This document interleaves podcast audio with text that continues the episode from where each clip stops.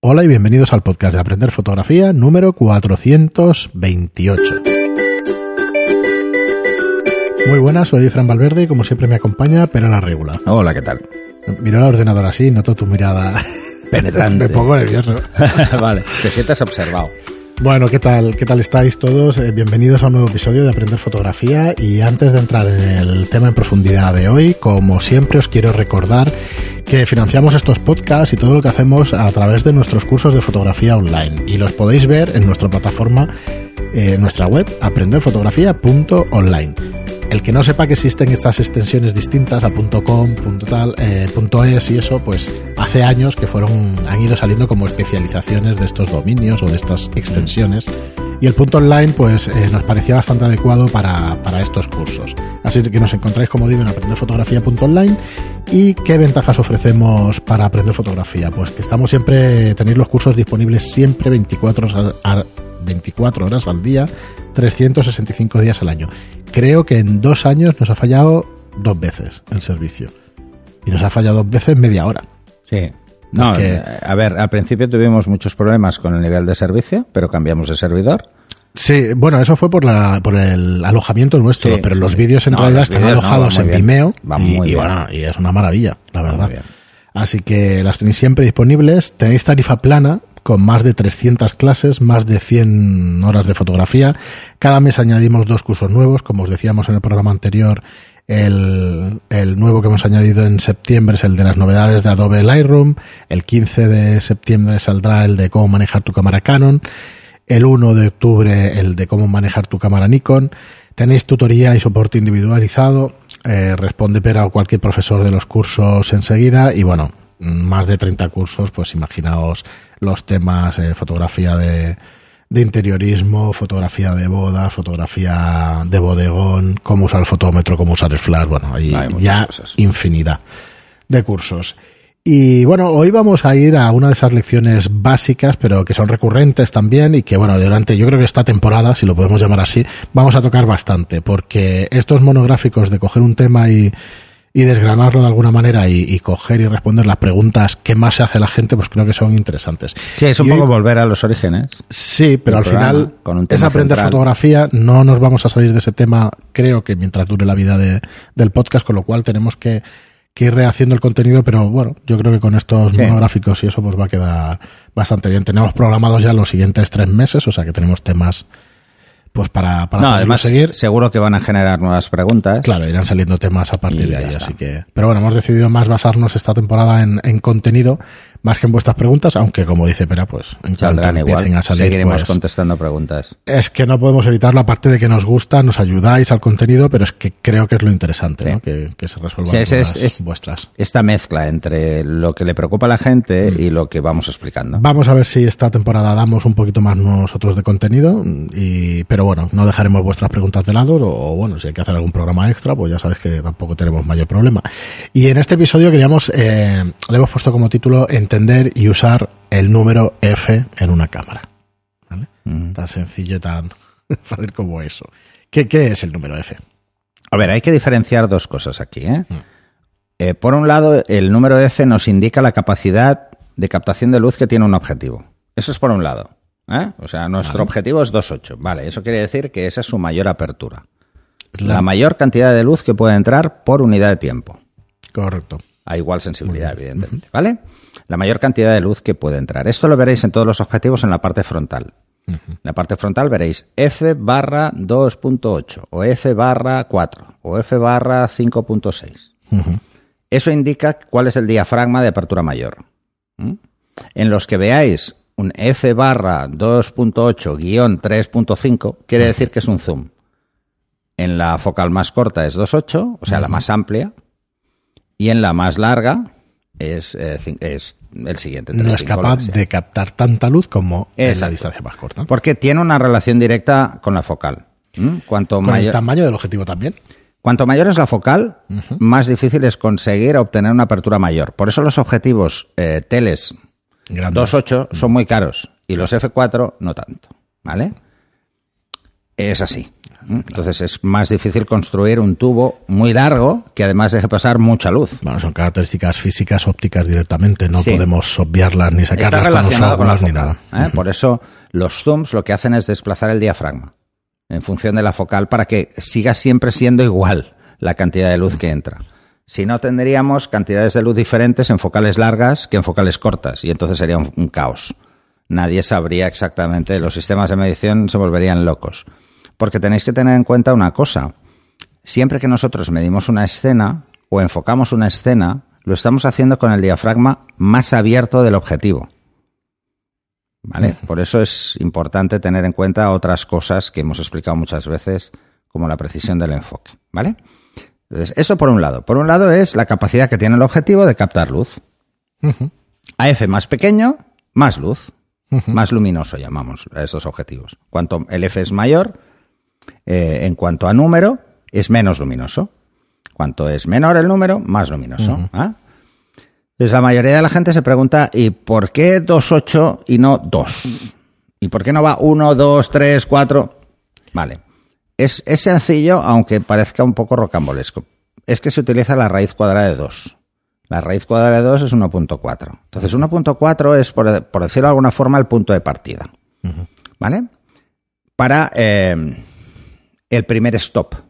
Por eso se le llama el primer paso. Y luego está el paso cero, el stop cero, que es F1. Estos dos son los dos valores de partida. F1 sería la mayor apertura posible, aunque ha habido objetivos más, más luminosos. Y cositas de estas. Y 1,4 es la raíz cuadrada de 2. Entonces, es tan sencillo como ir multiplicando por 2 estos, estos dos números.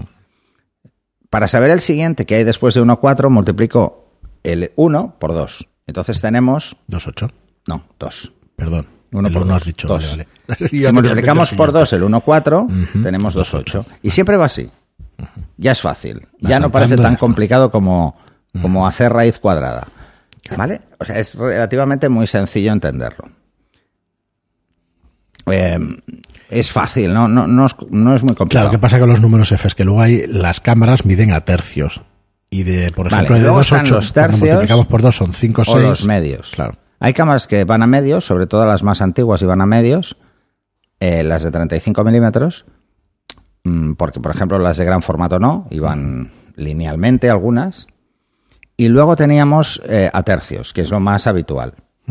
Cuanto más podemos dividir un paso, un stop, entre, por ejemplo, entre F1.4 y F2, cuanto más lo podemos dividir, más precisión tenemos. Ya lo dividimos a tercios. Ya sabemos que tenemos más precisión.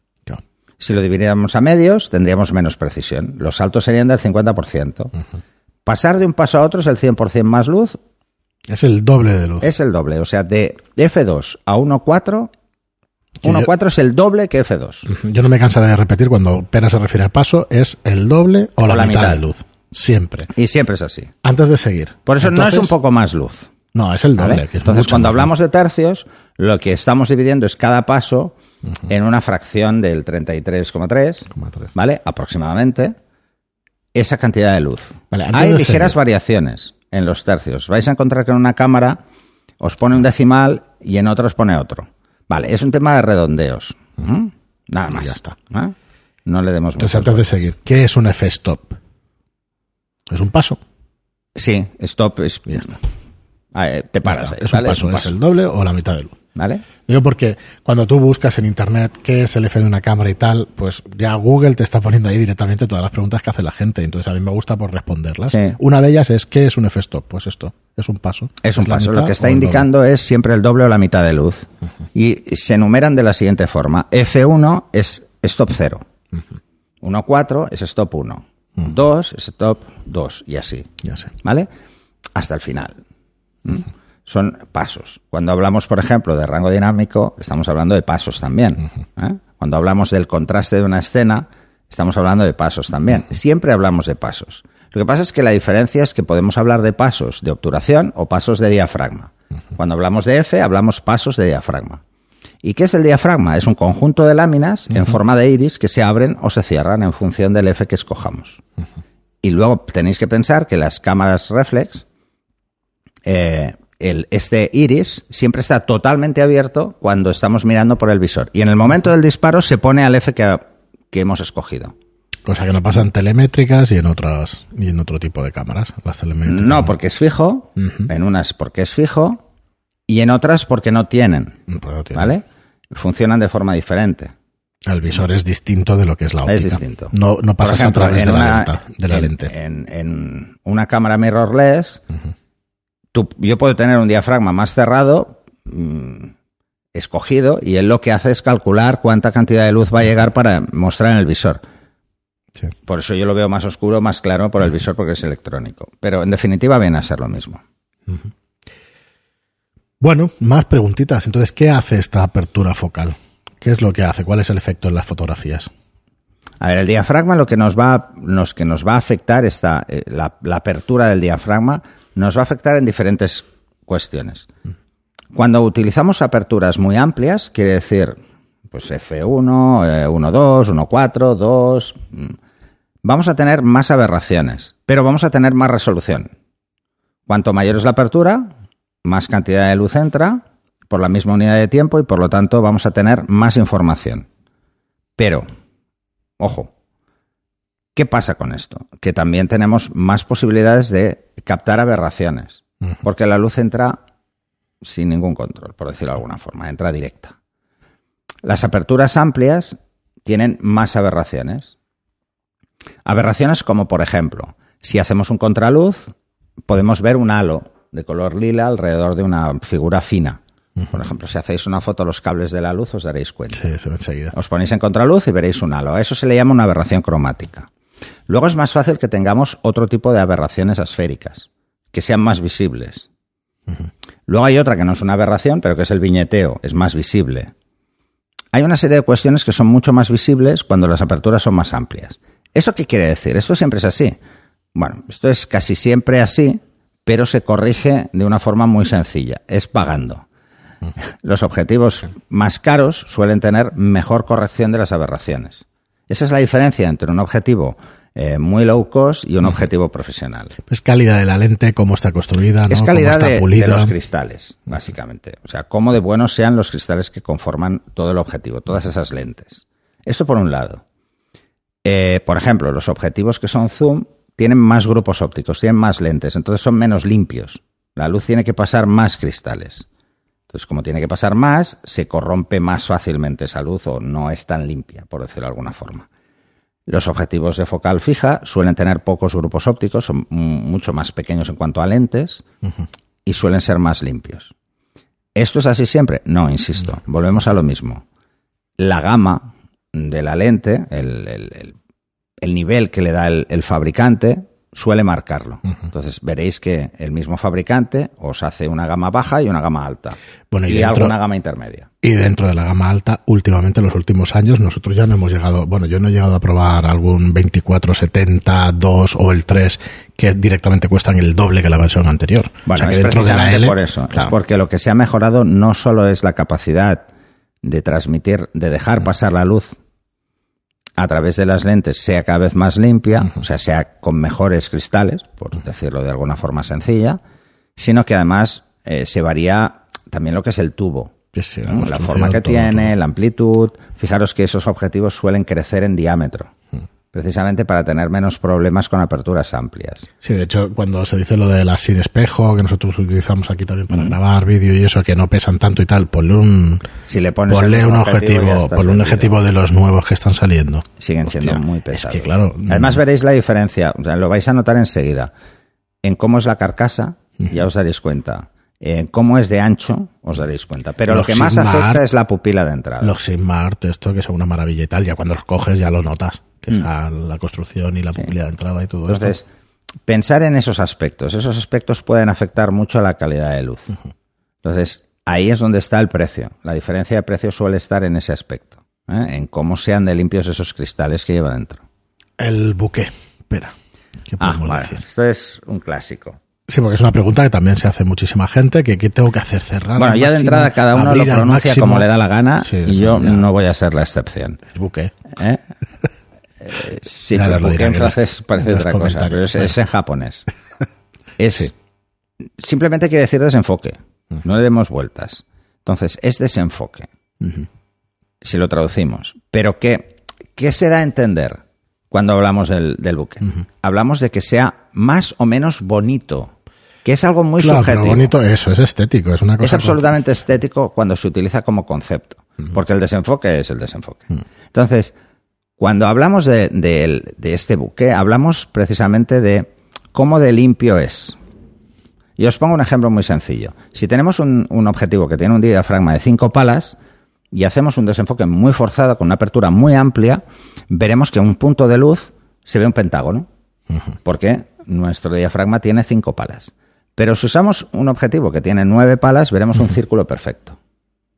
Porque es mucho más redondeado, porque es más fino, etcétera, porque es mejor, tiene mejor construcción. Así que está muy asociado a la calidad óptica, pero también a la calidad de nuestro diafragma. Esos dos factores, por eso mm, se habla como si fuera un concepto diferente. Esos dos factores hacen que el desenfoque se vea más limpio menos limpio, más bonito menos bonito. Pero en definitiva hablamos de desenfoque, de desenfoque por profundidad de campo. ¿Mm? Así que tampoco le deis muchas vueltas. Pensar que si el objetivo es mejor, suele tener un desenfoque más limpio, más bonito, ¿eh? más, más armónico. No, no se rompe tanto los tonos en el fondo o los puntos de luz. Más cosas relacionadas con el, con el número F de un objetivo. Ya sé que no, no, no es lo mismo ni está relacionado, pero Google nos dice que la gente lo busca buscando el número F, que es ¿qué es la distancia focal de un objetivo? Toma. Bueno, pero es, es- tiene nada que ver, ¿vale? Eso es lo que Bueno, tiene que ver y no tiene que ver. A ver, eh, el diafragma va relacionado con la focal, ¿no? o sea, por dónde está puesto, dónde está colocado en la lente. ¿eh? Por eso el diafragma puede moverse o no moverse en función Dentro de, de si la se lente, dentro De de la lente. más- Entonces, estos, los que se mueven mucho, tienen mucho recorrido, suelen ser más delicados. Eh, yo no le daría muchas vueltas a esto, son dos cosas diferentes. Ya hablaremos de la distancia focal para no liar a la gente, pero, pero básicamente es eso. La Básicamente es el ángulo que estamos cogiendo dentro del encuadre. Es el ¿no? ángulo, es el ángulo de visión. Y eso es una cosa importante que los aficionados no, solíamos, no solemos tener en cuenta, que es, "Ah, es que acerca la imagen. No, Eh, No exactamente. Lo que hacemos es estrechar el ángulo. La sensación es que está más cerca, pero lo que hacemos es estrechar. Por eso lo típico que te pregunta alguien que no sabe nada de fotografía, ¿esta lente cuánto aumenta? ¿Vale? Dice, no, lo que coges es un ángulo más pequeño. Claro, ¿cuánto si lo piensas fríamente, sí que está aumentando. Sí, pero no es exactamente lo mismo. Pero no es lo mismo. No acerca, sino te coge un ángulo más pequeño y menos parece que está No se cerca. establece igual. Si os fijáis en las cámaras eh, más antiguas, de, de las primeras digitales, que, que eran compactas, y Sí. sí. que hablaban de zoom, De zoom. en cuanto a Distancia. zoom por 5, zoom por 8. Sí. Y hablaban a Yo nivel de diría que sigue las compactas poniendo Hablan a nivel de aumentos, pero en realidad, bueno, es, es como decir que el factor de recorte de una cámara es un aumento. No es verdad, es cojo menos. Bien, otra pregunta que Y relaciona a parece Google. que, parece que esté más cerca. Sí, pero, Pero- pero, pero no lo es. Pero claro, ¿qué resolución óptica tiene que tener un 300 comparado con un 17 cuando No, está cogiendo ese ángulo hay- brutal? hay brutal, brutal. Porque si tú De hecho, recortas, los- si tú recortas ese ángulo, ¿no? Los grandes en angulares 17, eh, profesionales son muy caros. Pero los teles profesionales son Buah, son carísimos. carísimos. O sea, eh, Claro, pero pensadlo, si en un 24 milímetros cogemos el ángulo de 105 que coja, o sea, de 105, el ángulo que coja el 300 milímetros, imagínate la definición que te va a dar comparado con el Mm. bueno, 300 milímetros. lo que hay que tener en cuenta es que un 24 contiene un 100 Claro. y que contiene un Sí, sí, sí. 300. O sea, eh, es lo mismo. Mm. ¿Dónde está la diferencia? La diferencia es en las posibles distorsiones eh, asféricas que tiene la lente. Por ejemplo, un 24 es muy fácil que nos haga un barrel, que nos haga un tonelén. Sí. Y entonces veamos las esquinas ligeramente curvadas. Y esto enlaza con otra pregunta que dice Google, que también lo preguntan mucho cuando, Cuando quieren ver sobre el F. sobre el F, que es ¿qué es un gran angular y un teleobjetivo? Pues lo que estamos hablando. Lo que estamos mismo. hablando. Esa es la El diferencia. gran angular te coge más ángulo, por eso se llama así, y un teleobjetivo te cogen menos, Menos- menos menos ángulo de la imagen. Pues eh, yo la verdad es que creo que, que queda un programa que, que explica perfectamente lo que es un número F. Bueno, hay, hay más matices a tener en cuenta. Igual que os decía que un- unas aperturas muy amplias, por eso los objetivos con aperturas muy amplias, con Fs de número bajo, son muy caros, los buenos. Porque también hay muy baratos. ¿m? La diferencia suele ser en que de algún lado tienen que restar para que el precio, Claro. en unos casos es mm, construcción en otros es construcción y diafragma, en otros es que las lentes no son tan buenas, pero son muy grandes, son más grandes para compensarlo, etcétera. O sea que hay que ver más cosas. Igual que os decía que un F muy con un número pequeño, muy amplio, tenemos aberraciones. Si utilizamos Fs muy cerrados, tenemos difracción. Son dos cosas que nos afectan a la calidad de la imagen. Pero, en definitiva, lo que debemos tener muy claro es que siempre es el doble o la mitad cuando hablamos de pasos y luego tenemos las fracciones a medios o a tercios. Mire, para redondear el programa, a ver si sabes tú qué es esto, la gente busca qué es F-17. Y ya está. Es un avión. Sí, porque otra cosa. No, Pues sí. Fíjate ¿eh? tú que, que, bueno, Google va bien, pero, pero de vez en cuando pues te salen No, yo creo que esto, esto se les ha colado. Y Yo también. ¿eh? Es- Eh, Pregunta qué, Pero bueno, qué el significa F-16 también Pues es un nada, avión y es un F-. Un F-16, pues eso, es una Y apertura. F-17 cerrado, también. Y F-17 también. Así que. 18 era más corriente y el 22, ¿no? bueno, no, más 16, corriente. 16, 18. 22 Y luego por medio tienes. y el 22 es el siguiente paso, ¿no? De, de 10. Sí. Y ya está. ¿Vale? O sea, pero es que siempre si multiplicas por. Los 32 y los 64 eran más para formato medio, ¿verdad? Siguen, bueno, siguen existiendo en algunos objetivos. alguno, pero muy Pensar que además hay objetivos, sobre todo los que tienen aperturas muy amplias, no suelen cerrar tanto. O sea, un objetivo que sea 1.2 suele llegar No a puede llegar a- F22, no suele llegar más allá, o a F16. No suele pasar de ahí. En algún gran angular habré visto yo si es de reflex el, el 24, si el 32. Pero bueno, es, es fácil hacer el cálculo, ¿eh? es muy sencillo. Mira, si partiese, por ejemplo, F8, que es fácil, el siguiente es 16. ¿Vale? Sí, sí. En cuanto a paso, pero en medio tenemos el 11, que el 11 nos venía de antes, ¿eh? del 5-6. Se utiliza muchísimo. Vale, pues tenemos ¿no? F8, 11, 16. ¿Cuál sería el siguiente? Pues el doble de 11, 22.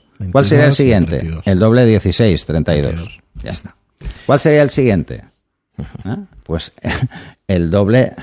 Siempre es así, ¿eh? 64, El doble del anterior. El 45, Ya está. 64, me parece que el 45 estaba también por ahí. Sí, pero es, es una fracción. Sí.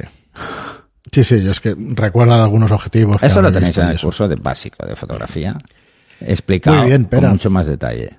Pues nada, lo dejamos aquí. eh, esperamos vuestros comentarios al respecto de estos programas que son un poco más pues eh, temáticos o más monográficos sobre un tema sencillo de fotografía que bueno, pero que asienta, asienta bases que después nos van a ir muy bien. Así que nada, como Bueno, yo- siempre. yo, lo que veo es que igual a la gente le genera más dudas esto que hablaba de la difracción y de las aberraciones. Igual hacemos también un programa sobre esto, aunque ya lo hicimos en su día, pero lo Sí. podemos volver a explicar. Muy bien, pues nada, agradeceros como siempre a todos los oyentes por estar ahí, por escucharnos, por vuestras- reseñas de 5 estrellas en iTunes y por vuestros me gusta y comentarios en iVoox. Muchas gracias y hasta el próximo programa. Hasta el siguiente.